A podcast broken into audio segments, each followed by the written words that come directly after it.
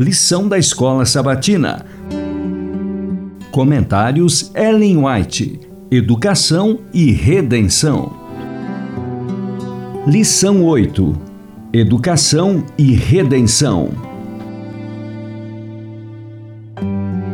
Segunda, 16 de novembro. Jesus como nosso professor.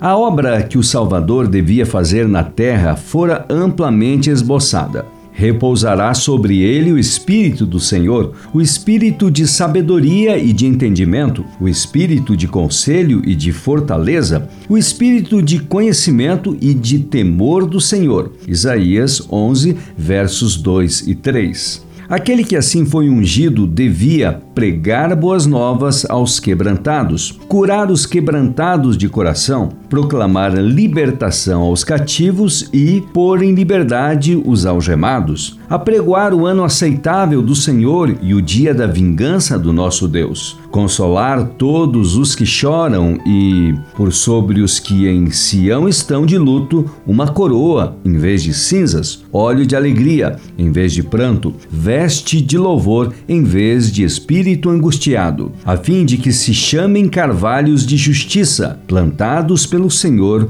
para a sua glória. Isaías 61, dos versos 1 a 3. Atos dos Apóstolos, página 224.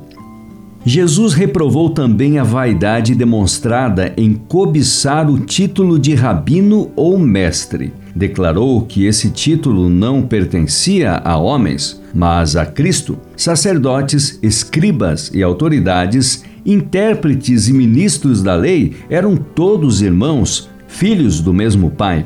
Jesus ensinou o povo a não dar ao homem nenhum título de honra que indique que ele controla sua consciência ou sua fé. Se Cristo estivesse hoje na terra, rodeado pelos que usam o título de reverendo ou reverendíssimo, repetiria suas palavras: Nem sereis chamados guias, porque um só é vosso guia, o Cristo. Jesus disse: Maior dentre vós será vosso servo.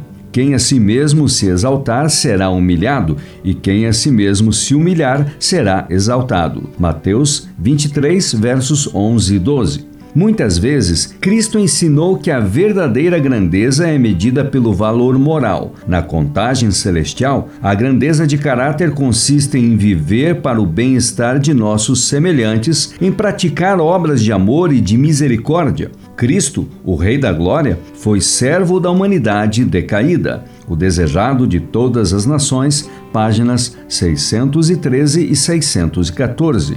Cristo deu então uma prova pela qual o verdadeiro mestre podia ser distinguido do enganador. Quem fala por si mesmo está procurando a sua própria glória, mas o que procura a glória de quem o enviou, esse é verdadeiro e nele não há injustiça.